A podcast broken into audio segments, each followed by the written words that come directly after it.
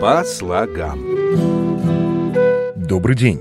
С вами Никита Некрасов и «По слогам». Мы часто слышим, что кто-то попал в просак или говорим так сами о себе, если по своей вине оказались в затруднительном или неприятном положении.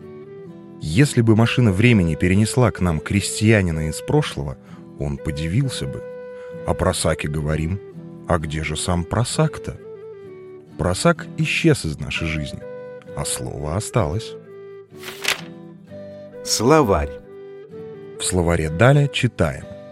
Просак – пространство от предельного колеса до саней, где снуется и крутится бечевка, спускается вверх. Если попадешь туда концом одежи, волосами, то скрутит и не вывернешься. То есть просак – это часть приспособления, которую использовали при изготовлении канатов и веревок. В нем пряди скручивались настолько сильно, что работнику, попади он туда по неловкости частью своей одежды, волос, бородой, это могло стоить здоровья или даже жизни. Есть и другая версия. Просаком называлось кожаное, ременное или веревочное приспособление для стреноживания лошадей – в некоторых источниках фигурирует просак как помещение, где стреноживали лошадей для того, чтобы их подковать или провести какие-то иные процедуры, требующие неподвижности. Но и в этом случае попадание в просак – развлечение не из приятных.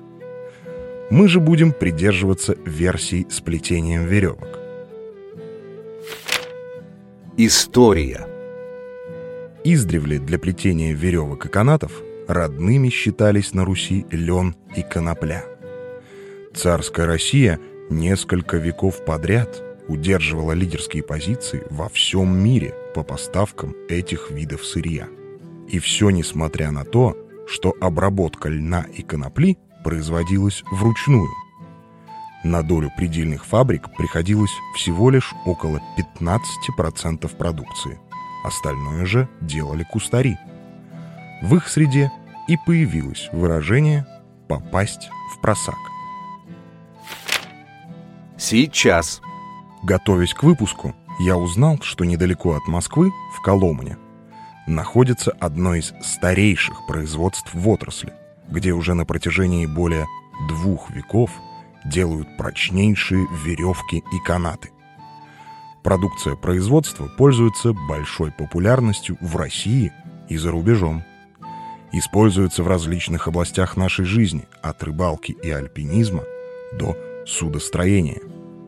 Если обозвать просаком технически схожую часть современных станков, использующихся там, то попадание в него становится еще страшнее. Не попадайте в просак, друзья. По слогам. По слогам с вами разговаривал Никита Некрасов. Всего вам доброго. По